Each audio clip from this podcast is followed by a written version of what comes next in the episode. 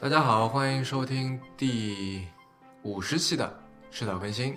我是宁。我是锵锵，呃，呃，我们有两则听众反馈啊，做好久没有做听众反馈了。呃，首先是一位叫做 Wallace 的听众，他说：“迟早更新的主播们，你们好，我是迟早更新的忠实听众啊，谢谢，感谢你们能在如今科技资讯泛滥的时代做出人文气息如此浓厚的播客节目，这很难得。”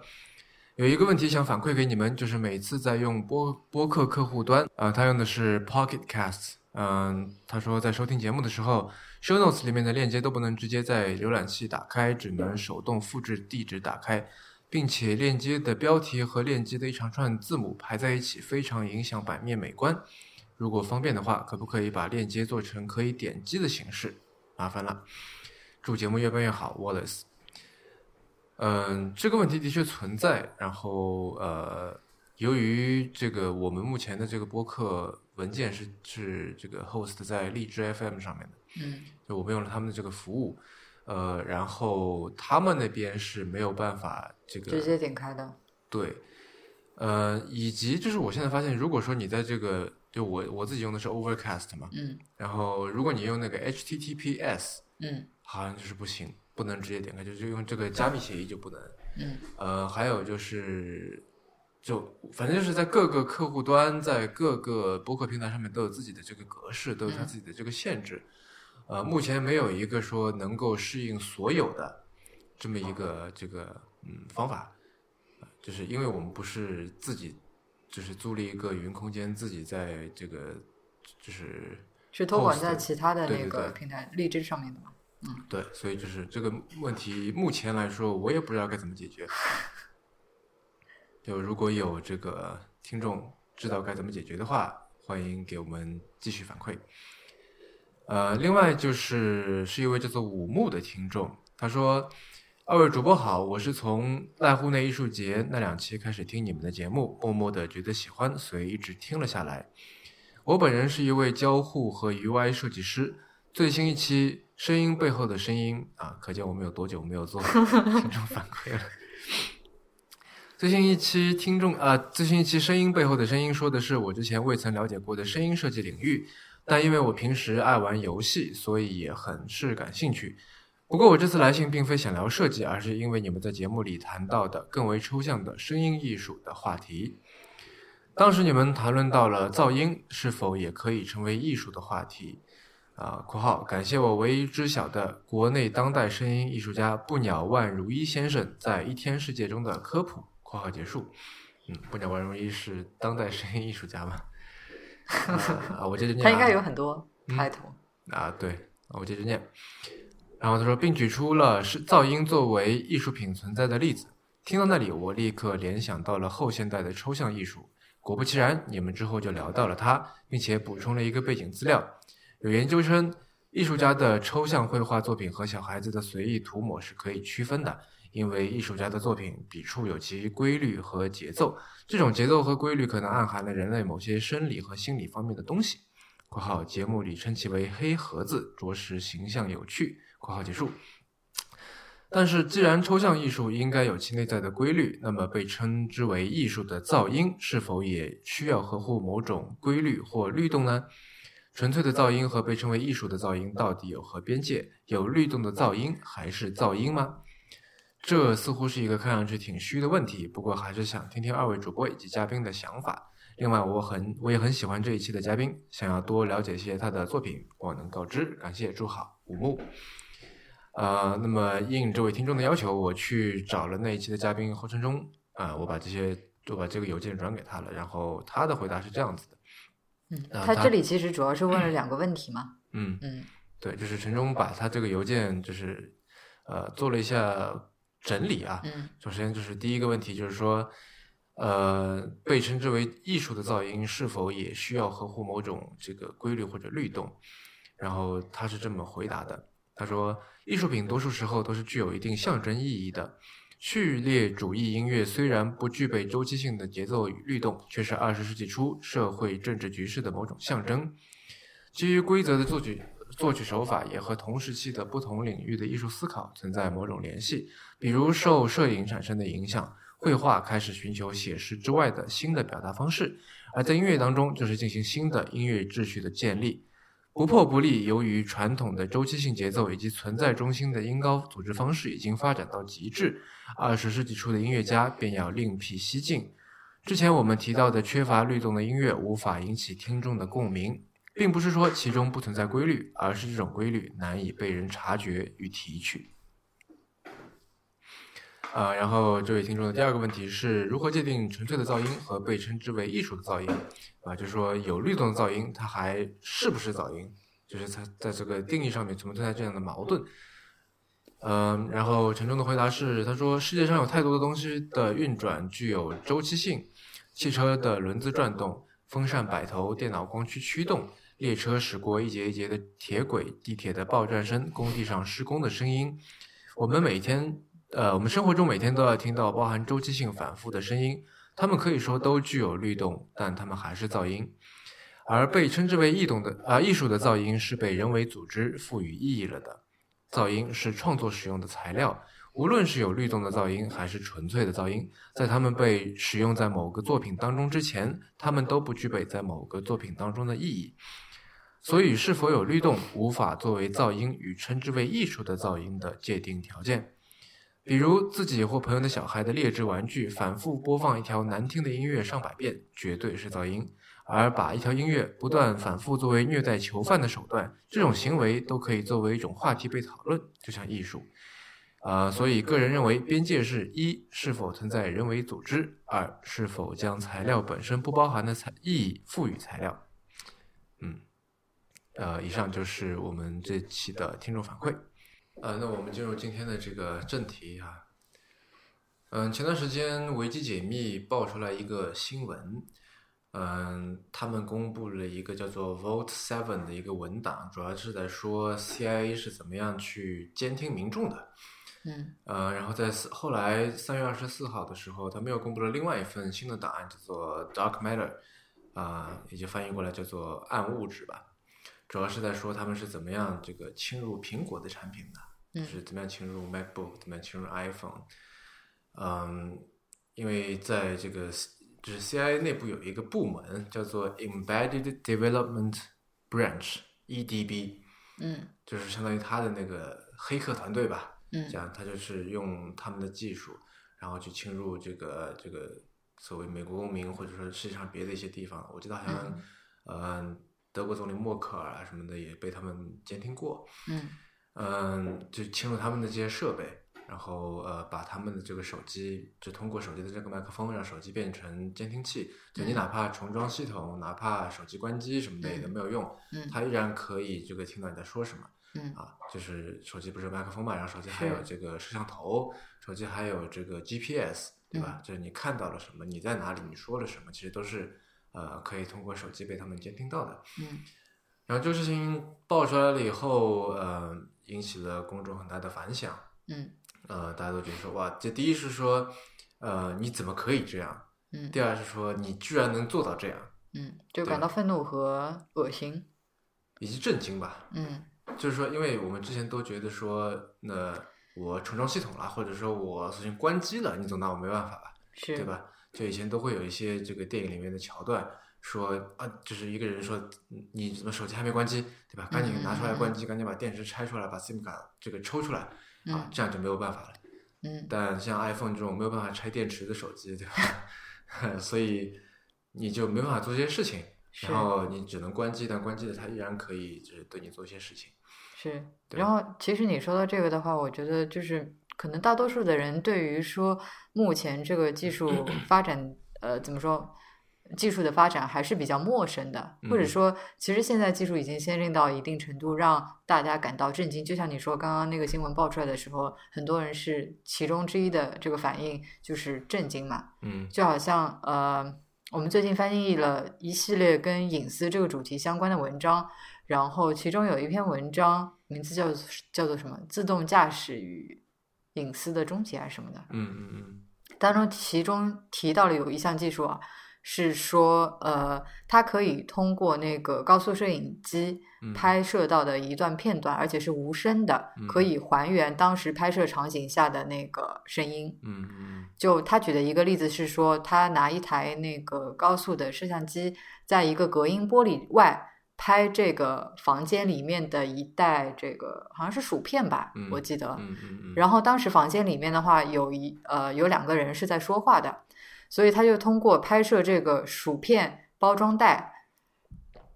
的这个无声的影像，最终通过这一段影像还原出了当时房间里面两个人的这个谈话的内容。对，然后它的原理其实就是说穿了很简单，对，就是因为它那个除了是高速的之外，嗯就摄影机除了是嗯嗯高速摄影之外，它是个高清的摄像机，嗯嗯，它足够高清，所以可以捕捉到这个薯片包装袋的一些微小的震动。嗯，然后因为我们说话是声波嘛，是，这个声波除了说能够这个被我们的耳朵听到，也就是说嗯震动我们的鼓膜之外，其实也是在震动，就是那个薯片包装袋，对只不过我们现在肉眼的话是肯定没有办法看到的。对，然后它就是呃，它能够就是捕捉到这些震动，并且把它分析出来，嗯然后呃，在 YouTube 上有段视频，嗯呃，看了以后就那那个声音是就不像我们说话的这么清楚啊，会听起它来有很杂音奇怪，对，而且是是一种挺奇怪的、很低沉的这种声音，呃，但是依然就是呃，你是可以听得清楚他到底说了些什么的，对，然后我当时看完这篇就是英文的原文之后，我还翻了一下它下面的这个评论嘛，有很多评论是一篇我还我记得好像是在 Medium 哦不对，是在 Hacker Noon 上的一篇文章，嗯对有很多评论，呃，很多人表示非常的震惊，就说啊，现在的技术竟然已经先进到这个地步，就可以做出这种事情来，就觉得说你哪怕是在隔音的房间里面，其实就人家如果想的话，他也是可以窃取到你的这个谈话内容的。嗯，然而，就是下面也有人指出，这样技术其实不是什么最新的技术了，对，就已经是呃，已已经不不再是新闻了，很老的一项技术了，对对挺对，成熟的。所以我觉得，嗯，可能对于大多数人而言吧，就是技术现在的这个发展的程度已经超越他们的想象了，就所以会出现说刚刚你讲的那种情况说，啊，那我如果把这个手机关机，他们就没办法监听我了吧？对，嗯、但是无论是这个维基解密公布出来的这些 CIA 的技术，或者说像你刚才提到那段视频，嗯嗯，都会有人给我给人有一种感觉，好像是说，呃，技术似乎是站在隐私的对立面的，嗯。对吧？是就是说，好像啊、呃科技越发达，我们就越无从藏身这种感觉。是，但其实，如果我们回顾隐私的历史的话，嗯呃，虽然说现在技术正在帮助一些我们怎么说啊，一小撮比较有用心的人嗯啊，来这个对别人的隐私进行侵犯，嗯但是呢，我们这个心中的这所谓的这个隐私权的这个概念，其实恰恰是由技术发展塑造出来的。没错，嗯，其实，在这个我们人类社会的初期，比方说我们说这个什么呃，以前在石器时代或者在部落当中的时候，嗯，其实压根儿就没有隐私这个概念。对，其实隐私的诞生的话，也不过可能小几百年的历史吧，就嗯是嗯嗯它真正在这个人们的生活当中确立这啊个不正，式应的该地说位。，在我们我们现代所谓的这个隐私，嗯，你就说是现代意义上的这个对概对念对确立起来，对对是，对，呃，因为就是如果你去查这个呃牛津剑桥词典嗯啊，不对，呃剑桥词典，剑嗯嗯，桥英文词典，它里面的、这个、牛津剑桥词 典，嗯这两个词竟然会说在一起。嗯，它里面对于隐私有两个解释，大意就是说，第一条是呃，就是你的，就你对个人事务和个人关系的一种保有秘密的权利；是，第二条是就是你独处的权利。嗯呃，然后我们现在的这种就是就这两条意义上面的这个隐私权，嗯其实像你说的，呃，其实到现在可能也就是数百年的历史。嗯呃，但是“隐私”这个词，其实它的含义，或者说我们对于这个隐私权的这个要求，其实是在不同历史阶段是发生着非常巨大的变化的。是，像我刚才说的，在这个部落时代，我们对隐私就就压根就没有这个概念，零嗯嗯要求，就是人说们它间不是是没有秘密的不是一项呃与生俱来的东西，对，就可能比如说跟呃人对于隐私的一个需求，就不像说这个食欲、性欲之类的，是一个好像呃本能一样的东西。嗯嗯，它其实是通过比如说现代文明、个人主义的发展，然后才兴起的一个比较比较新的一个概念吧。其实，在以前，比如说在这个波洛时期，或者是甚至在这个古希腊、古罗马时期，毫无任何隐私而言，就大家都是在那种公共的，别说公共澡堂吧，连厕所都是公共的。嗯，就里边儿一个大开间，然后大家可以边拉屎边聊天，嗯就对你你可以看到人家拉屎的这个样子，就毫无任何的隐私而言。包括说这个，哪怕是到后来这个中世纪时期，是吧？人家那个嗯比较有钱的人，无论是说这个贵族还是说是皇室，他其实也是没有隐私可言的。嗯，就是说，他呃，如果说是比较贫穷的阶级的话，他是没有那个怎么说大宅子，对吧？他不得不生活在比较拥挤的环境下，那必然拥挤的环境下其实是没有多少隐私可言的嘛。就好像比如说我们现在在那个香港的话，有一些比较贫穷的社区或者说地方，那你生活的太拥挤的话，你必然可以看到对面的人家在做什么。那对于那个时候，哪怕是有钱阶级的话，他有自己的大宅子，但是他依然没有隐私可言，因为他跟他的这个，比如说仆人什么的生活在一起，对吧？甚至甚至在刚开始那个床被发明的时候，其实大家都是睡在睡在一张床上面的。就比如说主人啊、仆人啊，包括有的时候家里来客人啊，因为床是非常贵重的一件东西，那所以就有床已经很了不得了，怎么可能说给你这个主人、仆人，包括说客人，大家各自就是说呃配一张床呢？所以大家都挤在一张床上面睡。所以，嗯、怎么说，隐私这种东西的话，我觉得可能跟我们现在对它的重视不一样的是，它其实在刚开始的时候，大家根本就没有这个概念，是呃，跟其他东西相比，比如说跟财富相比、跟权力相比，它是远远远远没有这么重要的一样东西。呃，其实，在历史上，呃，我们现在看来，有些不可能在朋友、家人、陌生人，呃，或者说异性面前做的一些事情，比方说这个性交啊，呃，母乳喂养啊、洗澡等等这些事情，其实都曾经不是什么呃需要被关起门来做的事情。嗯，就是你可以在，哪怕是有其他人在场的话，你也可以就是心安理得的、特别自然的在那边对，做自己的事儿。对对对，就是如果我们去看中国古代的一些春宫图，嗯呃，经常会发现就是， 经常会发现就是呃，主人在做爱，然后丫鬟在边上偷看。 呃之类这的是一种，嗯另外一种就是这个丫鬟是参与在里面的，但是她啊参与的这个、呃成这个角色嗯是充当一个工具，嗯就是她会在出现在这个女主人的腰下面，然后嗯他们就采取的是纯腰式体位，那具体嗯是怎么样我就不在这里展开了， 但就是说她是作为一个工具出现的，嗯，那她当然同时是个人，对吧？她是会看到所有正在发生的事情，是然而这这些是可以被忽略的。是，啊，就是这个，就他们并不是在进行所谓我们的这个是三 P 啊或者怎么样嗯啊，他们是在做的是很正常的这个一男一女的性交，但是呃，其实丫鬟可以说是类似于像现在的，比如说这个性爱玩具，呃，也不叫玩具吧，或者是类似于工具一样的，就是一种辅助性的东西。我觉得在更那好边的存比喻在。是说是那个丫鬟躺在那里的嗯这个这个地这个角色有点像是说两个人在吃饭的时候，旁边有一个服务生站着给你倒酒嗯嗯，对对对，啊。其实，因为我这个们比现在方觉比得较恰当。我 们觉得这个吃饭是没有关系的，是公开的，被别人看到无是所谓，旁边站个人，哪怕是陌生人也无所谓。是，对吧？那在那个时候，就是这个丫鬟的角色就类似好像一个服务生，嗯她是提供一个 service 给你，嗯。这样她本身不 参与。嗯啊，其实说到这个的话，真的是就是关于隐私这一段，虽然是非常短的这个历史当中，真的有很多好玩儿的事情。就比如说你刚刚提到这个是在中国古代的这个这个这个事情，其实在国外的话也有类似的情况。就比如说呃，贵族，就比如说那个新婚夫妇，他如果是圆房的话，其实是外面有人围观的。就是嗯你知道他们有那个非常华丽的那种很大的那个床，对不对？然后上面是有帷幔的，就不是说这个呃，大家在那边就是看着他们这个性交，但是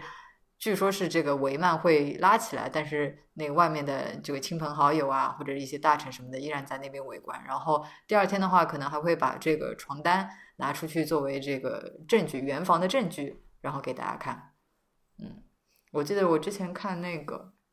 叫什么法国哦，不是《绝代医院艳后》里面，嗯其实也有类似的场景出现。嗯，就特别的幽默吧，有一种黑色幽默的感觉。嗯嗯嗯。然后我刚才之所以说这个技术是相当于是隐私的诞生的土壤或嗯者推进剂，就有点像是，呃，忘了是谁说的了。就他说过一句话说，制度既是革命诞生的土壤，也是革命的葬身之地，对吧？那技术跟隐私其实也是有那么点相似的。嗯，由于技术的产生，然后就极大的提高了生产力，是极大的提高了这个怎么说呢？公民的财富，是，然后也就是让这，从而让他们有了对一些别的权利的一些一些 claim，一是，些要求，对吧？呃，因为我们知道，在前工业革命时期，其实呃隐私的概念虽然已经有了，但是其实还是比较薄弱的。对。对就那就比方嗯说那个时候，呃，我的记得在大概在十八世纪的时候，那个时候美国其实已经呃出台了第一部跟隐私相关的法案，嗯名字叫做幺七幺零邮局法案。嗯，然后它这个禁止的是什么呢？就幺是七幺零是那个年份吗？对，那呃，是十六世纪嗯，不是十八世纪，一七一零年。啊，对对，对18世纪，嗯然后它禁止的是什么呢？就是那个邮局的工作人员拆分私人信件。嗯啊，因为那个时候的话，其实就是呃，邮寄它其实还是算是一项比较新兴的技术吧，嗯嗯嗯。但是问题是说，呃，其实当时的人跟现在人，我觉得在这一点上面很像的，就是当他们的这个个人的隐私跟其他的一些权利或者说是一些利益产生矛盾的时候，嗯，总是毫不犹豫的选择后者。就比方说，当时邮寄这样技术，呃，刚刚起来，对吧？然嗯后人家，呃、不是，大多数人都会感到非常的好奇，然后也会觉得非常的便利。你嗯这个时候可以通过信件来跟对方交流。那虽然说你的信件很有可能，尤其是比如说写明信片，它是还是没有那个信封给包住的，对吧？你写什么东西，邮递员就一清二楚，任何嗯拿嗯到这张明信片的人都可以知道你写什么。嗯但是就是即使知道，就是知道有这种风险，有知道自己的隐私会被暴露的风险，但是依然就是大家不是很不是很关心，就嗯是邮寄在当时的话，依然是一种非常非常实心的做法。嗯这个其实跟现在还挺像的，不是吗？就我们虽然在吐槽微信，我们知道就是微信有这种种弊端，但是但是不得已，就是因为因为你如果你不用微信的话，确实很不方便嘛，大家都在用，那所以嗯尤其是在工作上面，是啊，嗯。所以其实其实还蛮像的，呃，然后就随着技术的发展，或者说随着这个技术所带来的这个经济的发展，呃，到了差不多上世纪六十年代吧，就在美国，无论是这个私人电话，嗯然后这个单人间啊、个人公寓等等这些都已经成为常态的时候，呃，大家对于隐私的这个看重，或者说对于这个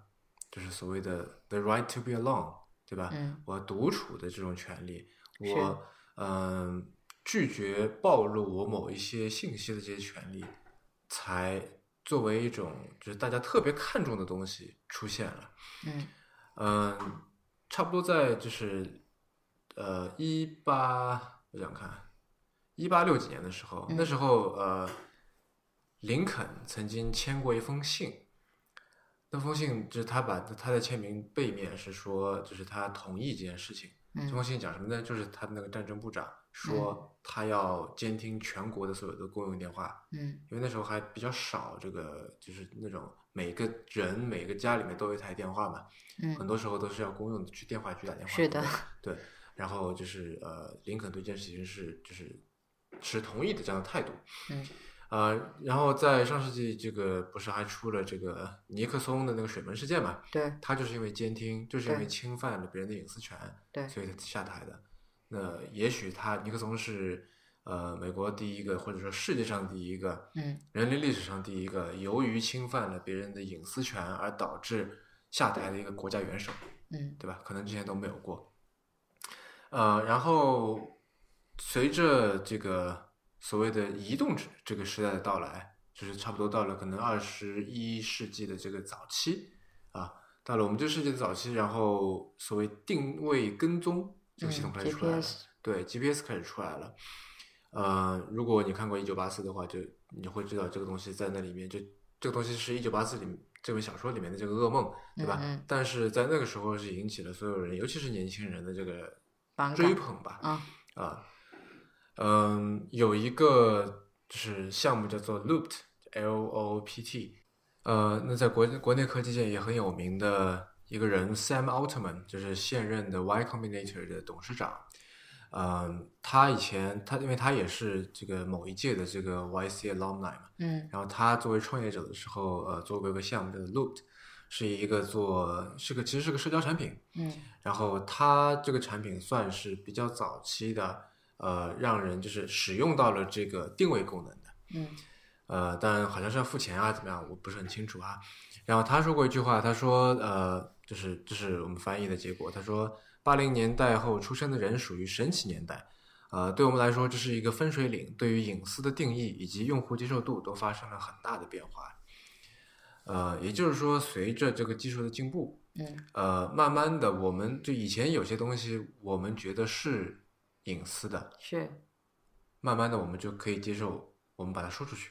是啊、因为在这个呃，我们翻译的那篇文章里面还有一句话，就是其实它是当一个笑话来说的，嗯就是因为它是一个投给叫一个什么“大学幽默”这么一本一个一个一个出版物的嗯这么一句话，一个一个嗯一个笑话。他说：“我祖母总提总提醒我在到家前，距离我家几个街区的时候关掉 GPS，这样导航里的那个人就不知道我住在哪里了。” 对，就是我们以前就是你都会被大人叮嘱说，你不要告诉陌生人是你家住在哪里，对吧是？你家几口人，什么什么这些事情。但是现在这些信息，我们都毫不犹豫的会告诉那些 app。是他让我们填的时候，我们就去把它填进去，对吧？是我家在哪里，公司在哪里，等等等等，联系方式是什么，对吧？嗯这些都写进去了。也就是说，慢慢的有一些我们觉得之前是隐私的东西，现在好像就不是隐私了，对嗯是吧？啊，那然后嗯我我这里想插一句，就是这个其实就跟我之前所说的，呃，当我们个人的隐私跟其他一些事情产生冲突的时候，那比方说我们现在会在很多服务里面填上自己的这个地址，对吧？嗯嗯或者联系方式，呃，是在就是比如说隐私和这个便利性产生冲突的时候，其实大多数人会毫不犹豫的选择便利性。那比方说这个快递好了，嗯快递或者是外卖，对吧？那快递这样东西的话，其实是便利店它是有提供代收服务的。那其实我们是可以选择代收服务，那这样子可能对于个人的隐私来说保护会更好一些。但是稍微麻烦一点的是呢，就是我需要走那么几步路，把那么大一个包裹从便利店扛回家，对吧？那与此相对的，另外一种选择就是说我牺牲掉自己的隐私，我告诉快递小哥，我就快递公司我住在哪里，对吧？然后手机号码是多少？那我得到的这个便利性就是说，这个快递可以直接送到我家门口，我不用再去跑，然后我也不用再去自己搬这个重物。对，那事实证明，就是说情这个实际情况就是说，大多数人他这个在隐私和便利性两者就是产生冲突的时候，可以说是更倾向于便利性。嗯对，然后另外一个例子就是说，我们在我们往往会为了一些为了一些我们想要的东西而去牺嗯牲掉隐私，在没这里错面就是我们想要的东西可能是钱，嗯，因为钱、权利、民生就无对无外是是是，就是呃，Google Glass 刚出来的时候，有一个算美国网红吧，嗯就我看看啊啊，他叫 Robo Scobo，他在洗澡的时候戴着谷歌眼镜在拍照。嗯然后就其实我们现在也有很多人就是立就是做一些自拍，做一些什么，是就是其实是有一点点满足别人窥探你生活，嗯呃，窥探你怎么说呢？那些可能平时看不到的那些方面的嗯那些欲望，嗯对吧？然后那你可以就可能拿点打赏啊，或者怎么样。嗯然后其实刚才说到这个呃隐私的新的范围啊，嗯呃，我觉得一方面是有缩小，对吧？就有些我们觉得之前是隐私的东西，现在好像无所谓了，是，但是也有一些新的隐私出来。嗯，就是说以前我们对他们的这个被公开可能是无所谓的，但是现在的话会特别的重视。对，比如说呢，比如说，你觉得指纹是隐私吗？嗯，我觉得以前的话肯定不会这么觉得，嗯因为以前的话就是，即使人家得到了我的指纹，那又怎样子呢？或者说，其实除掉指纹之外，还有很多类似的东西，比如说是头发、皮屑，对吧？嗯嗯或者嗯甚至是一滴血，就是你即使拥有了这些东西，你好像也没什么，就也不能够做什么，也不会说知道我的某些信息。嗯，但是现在不一样，现在的话，因为各种检测技术的发展，就是说你只要拥有这么一点点从我身上拿到的东西，嗯指纹也好，这个头发也好，那你可以通过检测得知我很多这个私人的信息，嗯所以这个可以说是跟技术息息相关。嗯，就是因为的技术发展，很多事情在之前并不被界定为隐私的，现在就成为了可以说是新的隐私吧。嗯嗯嗯，呃，为什么我在提隐私这件事情？嗯因为我在网上看到了一件蛮蛮好玩的一个一个事件吧，嗯就是呃，台湾出台了一个户籍法的之前啊，嗯然后它里面有一个规定，是说你去领你的这个身份证的时候，嗯他们是叫让我看看，嗯啊，就叫国民身份证。你去 你去领的时候呢，你必须要按一个指纹，也就是把你的指纹登录进去，嗯呃，不然的话就不给你。这嗯样，后来台湾的这个司法院大法官就做出了一个司法解释，嗯呃，指定这一条其实是违宪的。嗯。呃，它的原文是这么说的：指纹乃重要之个人资讯，个人对其指纹指纹资讯之自主控制，受资讯隐私权之保障；而国民身份证发给与否，则直接影响人民基本权利之行使。户籍法第八条第二项规定，依前项前领请领身国民身份证应耐指纹并录存，但未满十四岁请领者不予耐指纹。其年满十四岁十四岁时，应补耐指纹并录存。第三项规定，请领国民身份证不依前项规定耐指纹者，不予发给。对于未依规定耐指纹者，拒绝发给国民身份证，形同强制按耐并存录指纹，作为核发国民身份证之要件。其目的为何？户籍法未设明文规定，于宪法保障人民资讯隐私权之意旨已有违和，纵用以达到国民身份证之防伪，防止冒领、冒用、辨识病倒路人、迷途失智者、无名尸体等目的而言，亦损亦属损益失衡、手段过当，不符比例原则之要求。户籍法第八条第二项、第三项强制人民按耐指纹并予存录，否则不予发给国民身份证之规定，与宪法第二十二条、第二十三条规定之意旨不符，应自本解释公布之日起不再适用。所以他就是说，户籍法原来是就是想要通过按指纹这个方法，就是起到这个防伪的作用。啊、对我觉得其实不是啦，就好像说，就美国人搞的那种，嗯就你去弄签证啊，或是者怎么是样，是对吧？啊，这其实是多一项证明你是你是，的这个这个这个手段而已。这是一项防伪的手段嘛？呃，可以这么说吧，对，嗯嗯，或者说是增加这个，就是拿呃最近那一期《一天世界》里面说的，就是增加这个人民的这个 readability，嗯，嗯、那我挺好奇的是，那后来他们的这个措施是什么呢？你就知被道废吗除了。废除了，然后呢？就你不需要通过按指纹就可以领到。是嗯因为就判定它违宪了嘛，嗯然后他在这个司法解释还有最后还有一条，嗯，他说国家基于特大特定重大公益之目的而有大规模收集、存储人民指纹，并有建立资料库存储之必要者，则应以法律明定其收集之目的。其收集应与重大公益目的之达成具有密切之必要性与关联性，并应明文禁止法定目的外之使用。主管机关应尤应配合当代科技发展，运用足以确保资讯正确及安全之方式为之，并对所收集之指纹、指纹档案采取组织上与程序上必要之防护措施，以符宪法保障人民资讯隐私权之本旨。你你说的这条新闻让我想起我大概前两个月吧，哦，去年年底的时候，还还是今年年初，我去办理那个，我去换身份证和嗯办、就是换那个护呃换那个护照，换新护照，然后其中就有需要按指纹的，嗯就虽然说我不是很理解为什么就是现在竟然还要按指纹，因为已经很少遇见了。嗯，呃，然后其实这个也其实不是什么新闻了，这是嗯在民国九四年九月二十八号解那释是几呃几公年布的这个司法解释。然后我刚才查了一下，差不多是二零零五年，也就是十几年十几前了。年前的事儿，对对对。然后我觉得，呃，我还想读一下他在这个司法解释的第一段，嗯他这么说的：维护人性尊严与尊重人格自由发展，乃自由民主宪政秩序之核心价值。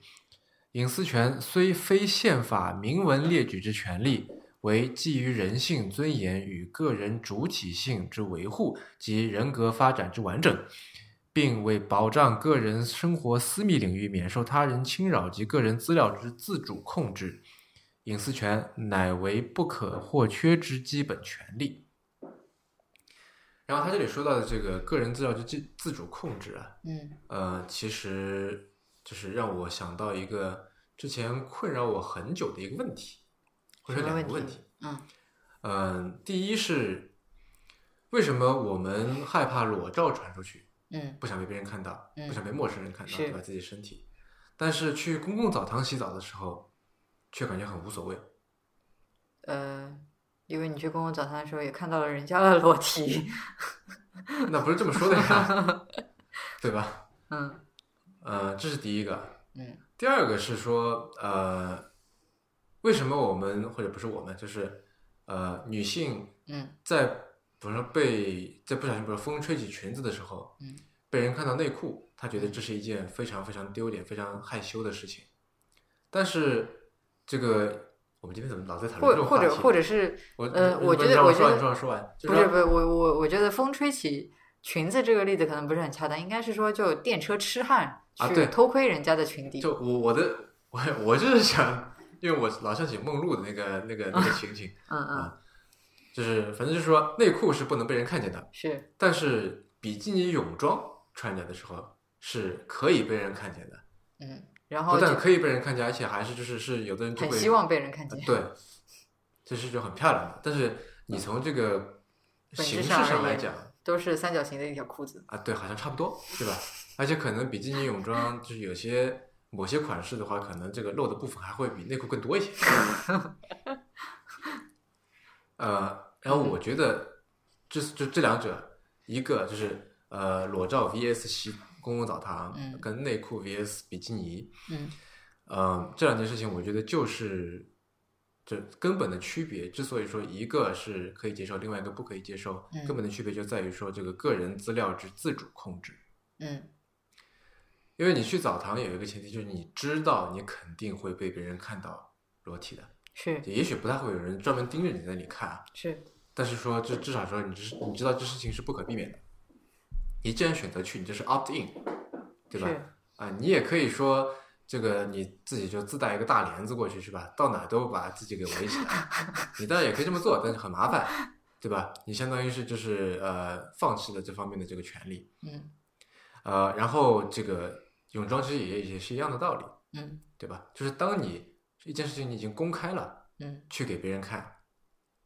在这个时候，你相当于是就别人看，别人再来看你，就是不构成对你隐私的侵犯。这个是你就是说主动选择去公开的，对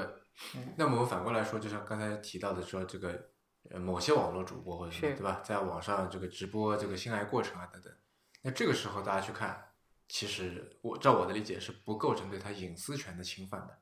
嗯对吧？你如果跑到别人家里面去装一个摄，呃在他们卧室里面装一个摄像头，嗯嗯嗯那这个是构成他们对隐私权的侵犯。如果他主动的设在那里设了一个摄呃摄像头嗯放给你看，这个时候他就已经这个放弃了这所谓的对个人资料之自主控制，嗯对吧？所以就不构成对隐私权的这个侵犯了。嗯，那嗯，我想到可能一个稍微有点不同的例子，嗯，就比如说有的人可能有一种怪癖，就是说喜欢在家里面，呃，也不叫裸奔吧，就是光着身子嗯走来走去的。你在家里面其实就当然了，你可以想干什么就干什么，是是吧？嗯但是你 光着身子，如果被人家看见的话，或者就比如说被某个痴汉看见的话，痴汉盯着你看，那，呃，我的意思是，这个人的就是偷看者的行为，算是对他隐私的侵犯吗？呃，我觉得算是，因为住宅隐私也是一种。呃，在美国的这个这个司法体系里面，嗯，搜集别人的垃圾也算是是侵犯隐私。不算，就是当这个垃圾还在你家垃圾桶里面的时候，嗯，在你厨房的垃圾桶里面的时候，这时候如果有人来翻，是这，时候是构成你的隐私啊、侵犯你的隐私的。但是如果说你已经把它推到路边了，扔到嗯嗯路边的垃圾房里面，嗯这时候你已经放弃了对它的控制权，嗯也就是说，别人再来看的话，就不构成对你隐私的侵犯。嗯，所以会有很多狗仔去翻明星对房子外面的垃圾桶。对对对，就是在还是在这篇这个司法解释里面，他说，其中就个人自主控制个人资料之私讯之资资讯隐私权而言，是，乃保障人民是否揭露其个人资料及在何种范围内于何时以何种方式向何人揭露之决定权，嗯，对吧？是，但如果你放弃了这个决定权，就是他可以对对那个东西做任何事情，因为你已经扔了它了。嗯嗯啊。然后你刚才说的那段话，其实让我想到一个笑话，嗯呃，我忘了在什么时候看来了，就是说有一天有一个警察接到一个报警，嗯然后呃，他就是一个女人打的，他就跑到那个女人家里就说啊、女士，请问你有什么事情？然后女士说，那位女士说，她说啊，你看那里有个裸男，嗯然后那个警察跑到窗口一看，说我没看到啊，嗯，然后那女士说，那、你要用望远镜才能够看得到。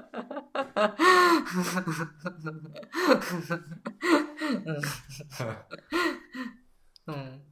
呃，哦，对，说回到我刚刚想问的这个问题啊，嗯就是，嗯，很多人其实他对于隐私的一个态度，就是说，觉得我并没有做什么见不得人的事情，或者说我好像也没有说特别重要的信息，就是说我对于这件事情不是特别的在乎。就是你即使好像，呃，比如说能够看到我的上网记录又如何呢？就我又没有看什么特别了不得的东西，就嗯你即使知道我也无所谓。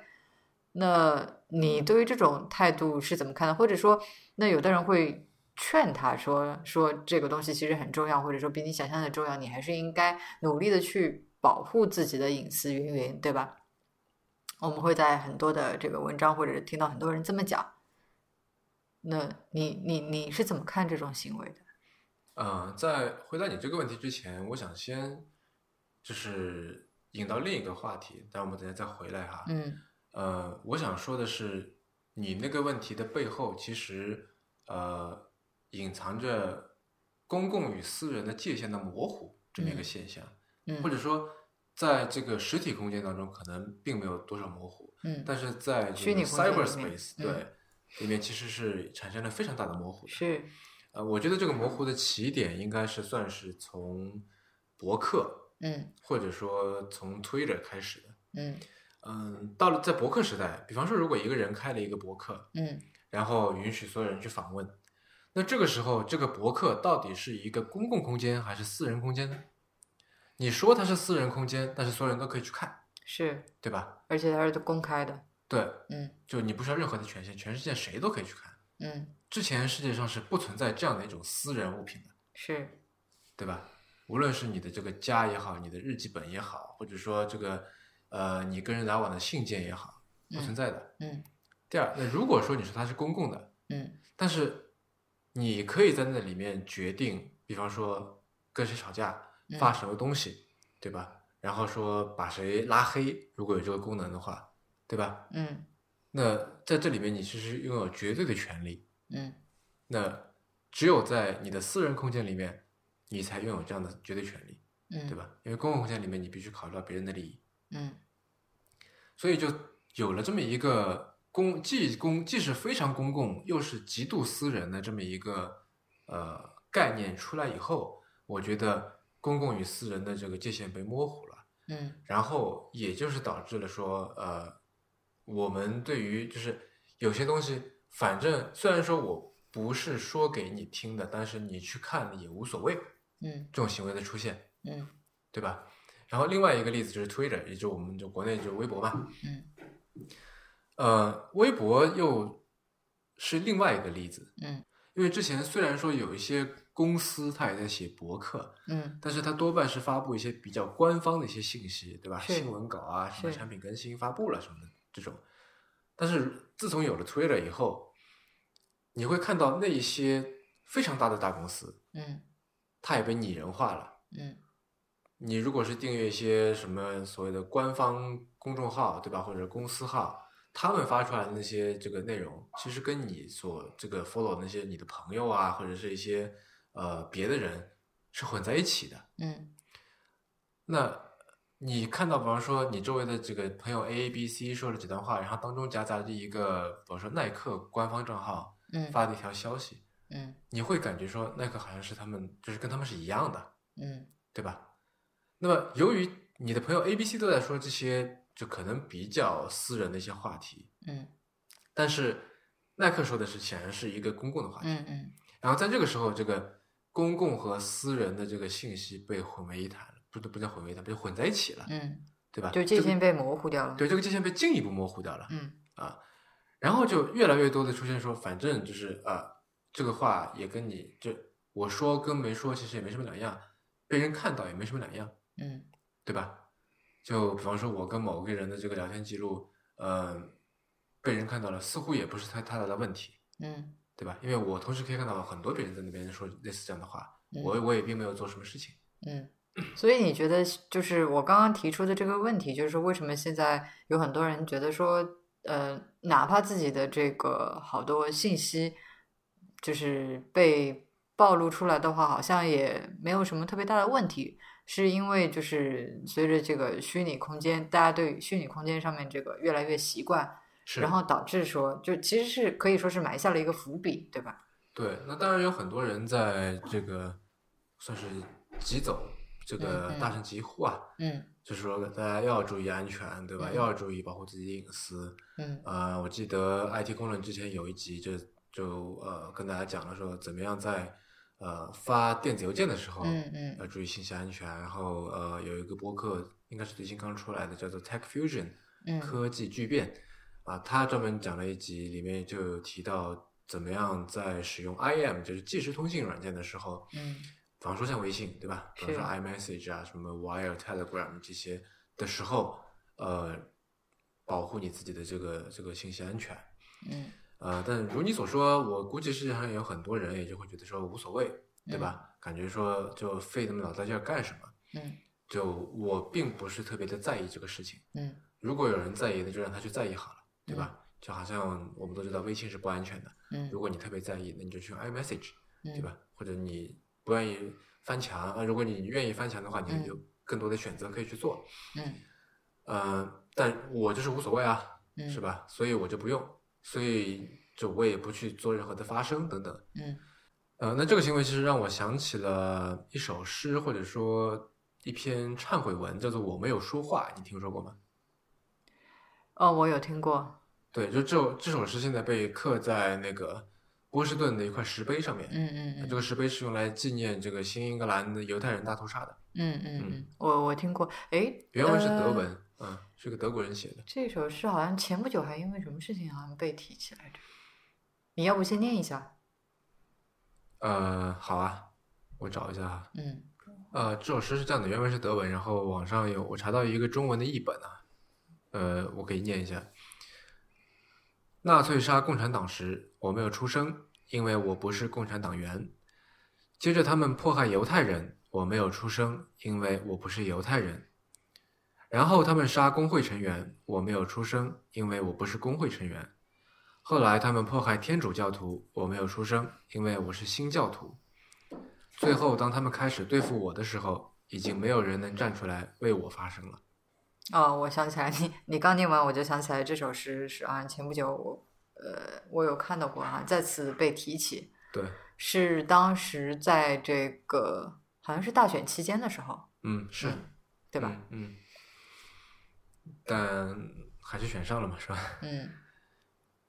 啊，然后就是为什么让我想到这首诗？我觉得其这当中有些异曲同工的地方，嗯对吧？就虽然说，呃，你对现在的这些，呃，这或者或者这么说吧，就你现在说的这些东西，你是觉得无所谓的。是但是如果未来你需要做一些加密的通信，对吧？到那个时候，如果你现在不进行一些这个呼吁，不进行一些发声的话，也许嗯到那个时候你已经没有选择的权利了，是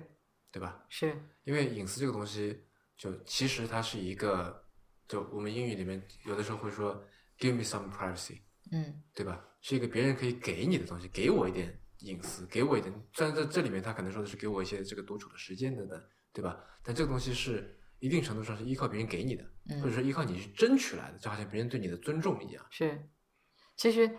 嗯，其实当你说到这里的时候，就 give me some privacy，就让我想到呃，我们翻译的另外一篇文章，就是关于自动驾驶和隐私之间的这个关系。嗯就是其实像现在这个时候的话，那比方说我们在用 IM 工具的时候，我们还是就为了保护我们自己的隐私，我们还是可以通过这样或者那样的方式去实现的，对吧？嗯那我觉得微信不是很靠谱的话，那我可以去用这个呃，就用 iMessage 或者是其他的一些通讯工具。那我觉得如果说这个呃上网浏览不是很安全的话，我可以安装一些 Adblock 或者其他的一些工具等等，对吧？就是说我自己还是有选择权的，嗯也还是能够去通过某些方式去实现的。但是问题是说，当那那篇文章的观点是说，当自动驾驶普及之后，当这个世界上遍布各种摄像头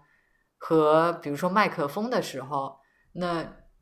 真的当这个时候如果说是实现了的话，其实就是这已经不是我们可以选择的了。哪怕对你是 opt in，对，你是就是说已经没有这么一个选项的方框在那里，嗯，哎，这篇文章其实我想呃，好好的稍来微讲稍微一下详细的展开一下啊。对，呃，这篇文章的作者，我看看啊，呃，这篇文章作者叫做 Ernest Opti，不知道这是一个什么样的姓，可能是法国的。呃它是，anyways 不是重点，嗯，对。然后呃，他是一家叫做 Imparable 的一家呃游戏平台开发公司里面的一个产品经理。嗯然后这篇文章呢是发在一个叫做 Hacker Noon 的一个媒体平台上面。然后嗯这个媒体平台其实是属于一家，反正好像是类似做这个数字广告等等的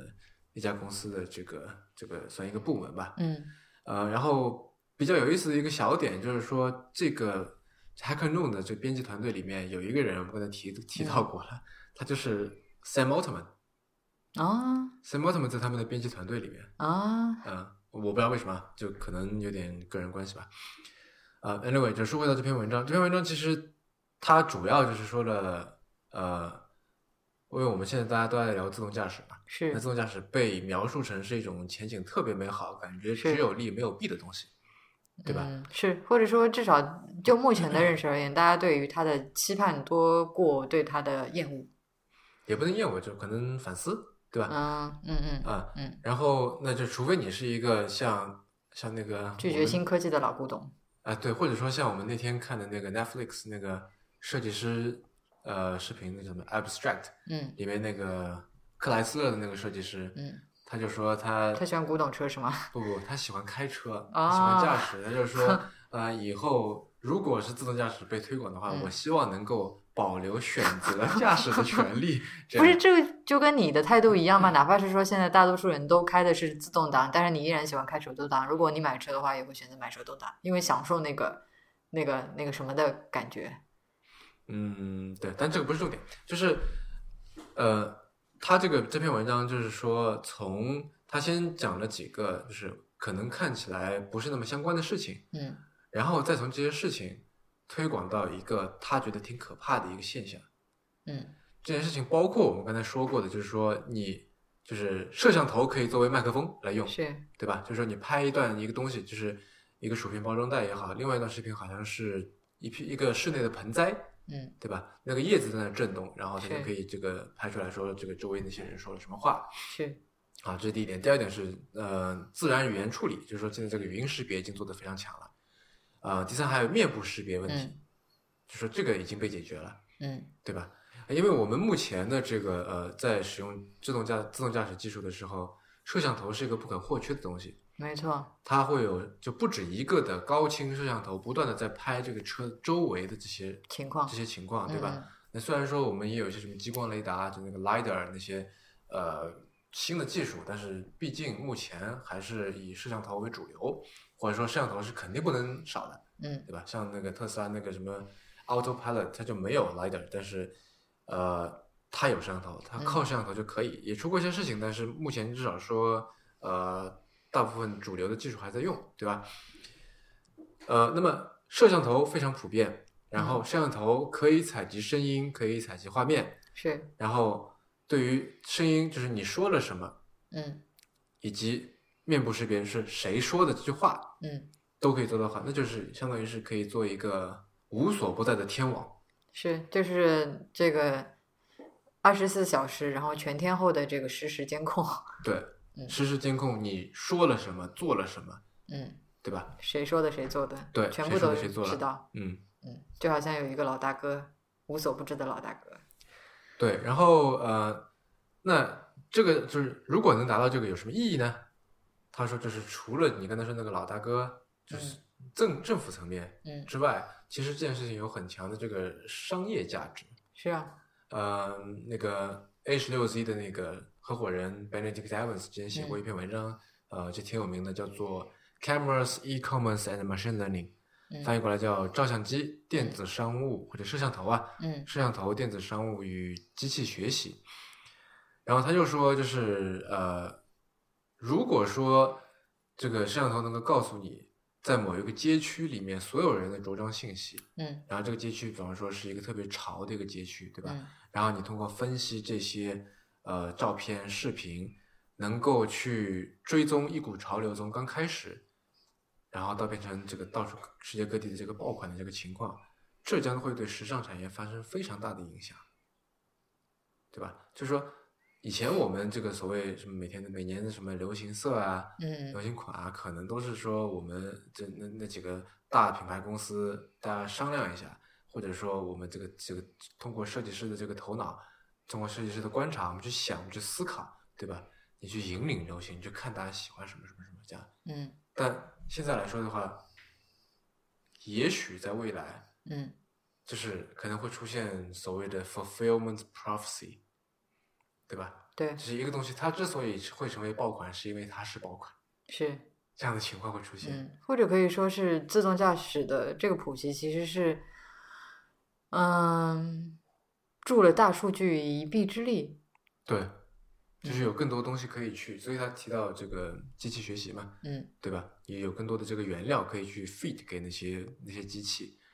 然后那篇文章里面就他说到，呃，就这个监控加上这个人工智能，就可以为某些系统去提供很多你的这些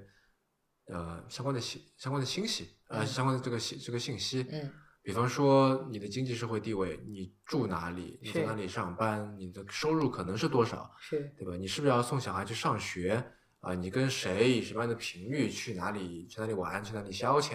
啊、你的包括说购这个购物习惯，对吧？你去哪里买东西？你会穿什么样的衣服？呃你的朋友穿什么样的衣服，对吧？嗯然后你去工作的时候穿什么衣服？嗯还有比方说你的一些身体数据，嗯你是不你走路的姿势啊，是吧？速度啊，你是不是个很活跃？你是不是吸烟？是吧？你喜嗯欢去吃哪些餐馆啊、你就是去看医生的频率有多少？等等等等，这些，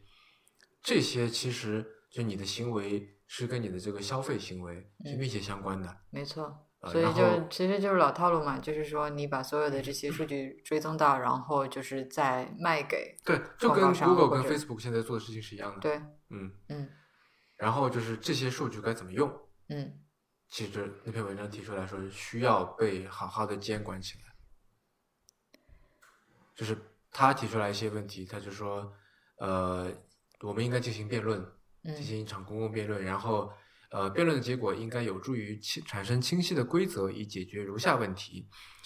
一个是哪些数据可以从自动驾驶的摄像视频摄像头上以何种格式收集？什么数据可以以何种形式被匿名化？然后这些数据会在哪里被以多长的时限进行储存、分享和保护，以及公众对此有何种控制能力。然后，谁会控制信息处理的算法，以及我们将如何确保他们工作的有效和合规？啊，他还有一个小括号说，法官是否需要学习编程，法律是否会变成代码？ 这个还蛮有意思的。嗯嗯嗯，但是，嗯，我这里还是忍不住想到一个问题，就是当然了，在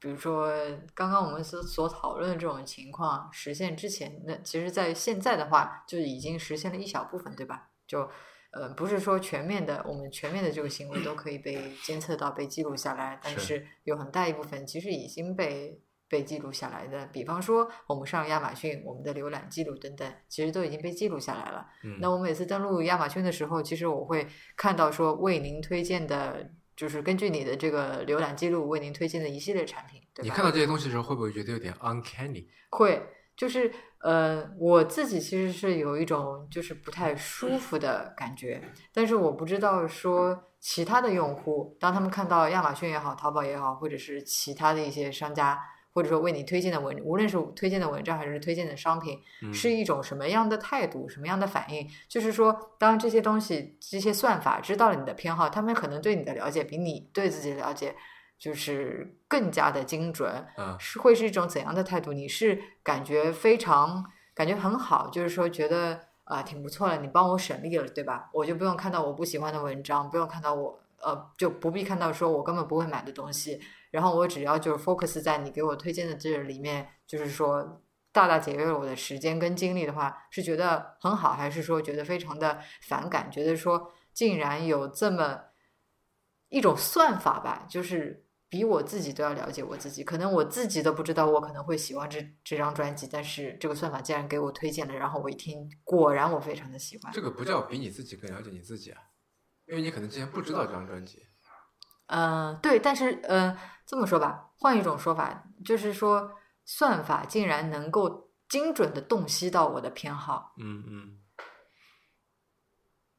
对啊你你的话是怎样子的一种反应？你觉得是这是其件实好我事儿，觉还得，是因为那个 uncanny？背后是机器吧，对吧？对啊，是算法，它不是嗯、人。是然后这呃是第一，点，从从间接的来说，也可以是人，毕竟是人写的算法。那是但是它还是有一些用户协定的嘛，就是说，因为我在那里嗯算对是匿名的一个人，对对对，他只知道某某用户做了这个事情，对吧？但他并不知道这是我，是，这是第一点。呃，第二点是，我觉得在现在这个时代，就是你牺牲隐私已经跟交税一样，就是是一件没有跟税和死亡，对吧？嗯之，前都说这个死亡和税收是不可避免的，是，但是我觉得现在就是这个隐私的牺牲或者说隐私的被暴露嗯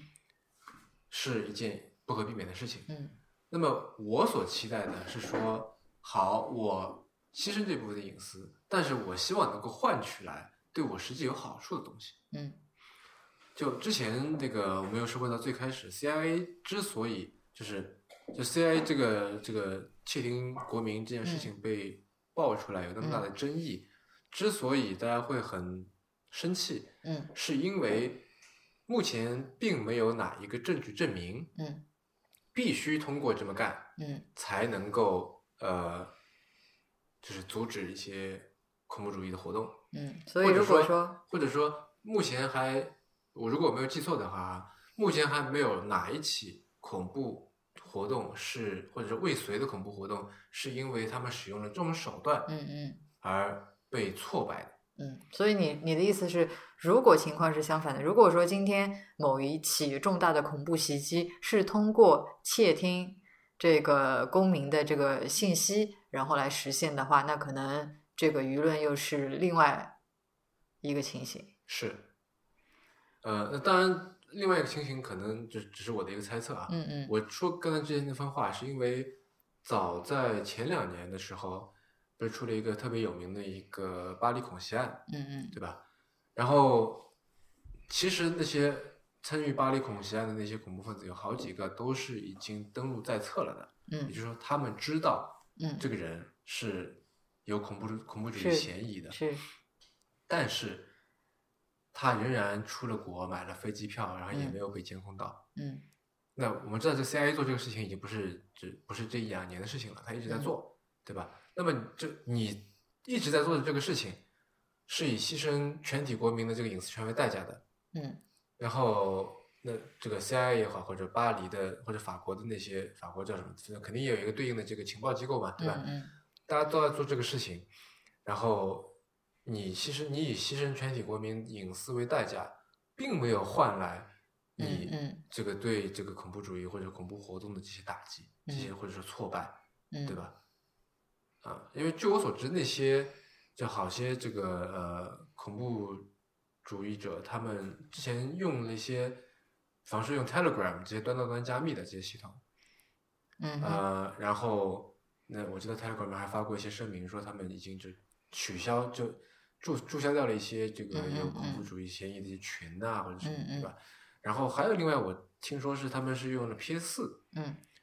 就是在游戏的这个消息系统里 面嗯在沟通这些东西，因为你如果是在一个就比方说平常的一个 IM 里面，嗯在聊什么杀人放火这些事情，嗯那会很奇怪，对不对？嗯会很容易被监测到。啊，但你如果说你因是为在在一个游戏的这个情境下哎面，就对，如果让你人是很在难一个，察比方觉说到。像那个 Call of Duty 嗯，使命召唤，你可能不知道，这是个枪战游戏。我知打道，仗我只是没有 玩过。就在那个情况下面，你说啊，我们要去杀了谁，我们要在哪里搞爆炸什么的，就简直是再正常不过了。啊所有人都在说这个事情，啊，所以他们用了这样的方法。那嗯这个事情显然不是通过你这个检测全体国民的手机啊或者怎么样可以去预防的，对吧？你应该去想个别的办法，而不是说是你要监察全体国民的手机，是，嗯，嗯，这个做法还蛮聪明的。 对吧？嗯啊嗯，所以其实，嗯，但是 anyways 说回来，就是说，当有这么一个 greater good 可以被实现的时候，其实大多数人还是愿意牺牲隐私的。也就是说，跟比较大的一些利益相比的话，无论是说个人的便利，是吧？财富、权利、名誉，还是说这个人身安全相比的话，隐私永远可以说是这个在次要地位的。嗯，好吧，那这期先到这样结束吧。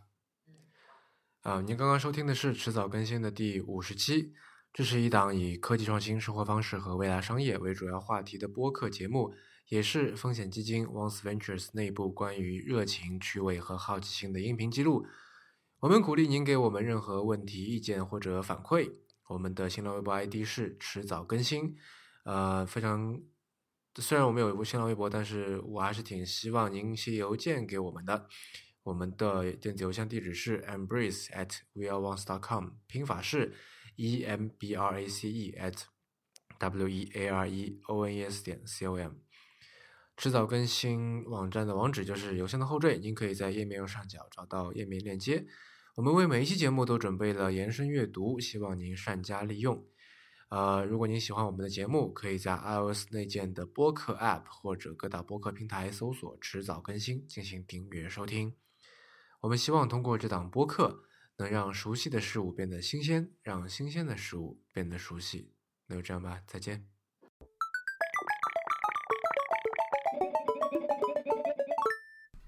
所以我们以后写明信片的时候，要不要就先发明一套暗号什么？写一个密码吧。啊、就是先把密码是几号，嗯，然后写明信片的时候就是写密码，然后 再把这套密码就是发给我们要寄明信片的这个人，然后让他收到明信片之后对照这个密码解读。那如果你这么看重，为什么还在寄明信片呢？不知道，就是觉得寄明信片这种形式还挺挺好玩的。嗯、那你可以把它就装、是装一个信封或者怎么样？啊嗯，好吧，专心，嗯，我不知道，可能是对于这个明信片好像有一种执念吧，就是觉得，就有一张小小的卡片上面盖一个有当地特色的邮戳，嗯还挺有意思，挺有纪念意义的。嗯，那可能最好的办法就是说，不要在上面写一些敏感的事情。也不会写什么敏感的事情，不不是吗？嗯，也不会写杀人放火之类的，顶多也就是亲爱的宝贝之类的嗯话，不是吗？对，但是这个就很难，就不知道这个到底算不算隐私了。对吧嗯，算啊算啊，但我觉得，如果你写在明信片上面这样一种谁都可以看得到的东西上面，我觉得应该就默认你是这个 assumption 是说你已经放弃了对这段话的控制吧。是，那你说我们之前写的明信片，因为其实你在上面所写的话也不是特别的奇怪，或者说觉得说不好意思让人家看到，都是挺正常的话嘛，嗯所以也觉得好像没什么。嗯啊，我觉得可以这样，嗯，明信片上印一个二维码。哎，有啊，你记不记得我们以前看那个？嗯、我记得是当时在看那个历年戛纳获奖广告片的时候，campaign 的嗯时候，其中有一个是印二维码的主意，是二维码还是什么来着？但是是类似的一个想法，嗯一个创意，就好像是比如说具体我记不清了，就是在一张明信片还是贺卡上面，就是印一个二维码，然后你寄出去，然后收到的那个人的话，通过手机照一照，能够看到你寄来的这个问候什么的。嗯，你还嗯记得吗？有这么一个 campaign，我记不清了，但就是比方说你扫描一个，就每一个每每每张明信片上面都印一个二维码，然后是呃，你通过某一个 app 来扫描，是你就可以为这个二因为二维码对应的是一段 URL 嘛，是一段网址嘛，是对吧是然后是你就可以呃对应的去看到嗯一些，比方说这个你可以设置一个问题，对吧？像嗯设计就就就好像说你买一个买一张明信片，就是买了一个小域名一段时间。嗯啊、然后你可以给它加上一个密码，嗯对吧？然后收到的人就是你只要装了这个 app，然后输入你给他的这个密码，嗯那密码你可以说好，比方说是你的生日啊或者怎嗯样，对吧？啊然后就可以看到说你写的这个文字啊或者录的视频啊、声音啊什么这些，这样是不是可以做到说既保留了明信片这一个因为古老所以有点浪漫色浪漫这色种彩形的一个式形式，嗯嗯，又可以起到保护隐私的作用呢？还挺不错的，嗯。而且这应该挺容易实现的。嗯我觉得明信片之所以好玩，一方面就是说它那个明信片上面的图片嘛，对吧？是体现了你的心意，就一般都是带有你所在这个地方当地特色的一张一张一张照片嘛，，嗯你对吧？说的那是出然去后玩的时候给人寄明信片一样的啊，情形。一样啊。那或者是你比如说以前，我记得小的时候会给人寄贺年卡之类的，对，对吧？就是新年的春节的一个明信片，嗯那通常都是当年的一个图案嘛。今年的话，比可能就是鸡。嗯那上面还有，就比如说当地的邮戳和邮票，嗯嗯对，可能是邮票，我觉得也是就比较有意义的一个方面。嗯那以前不是还集邮嘛？嗯，啊，这个就跟我们发一条朋友圈，然后如果你在一个特殊的地方，你就很想说发，就把这个定位包括进去，其实是一样的。嗯，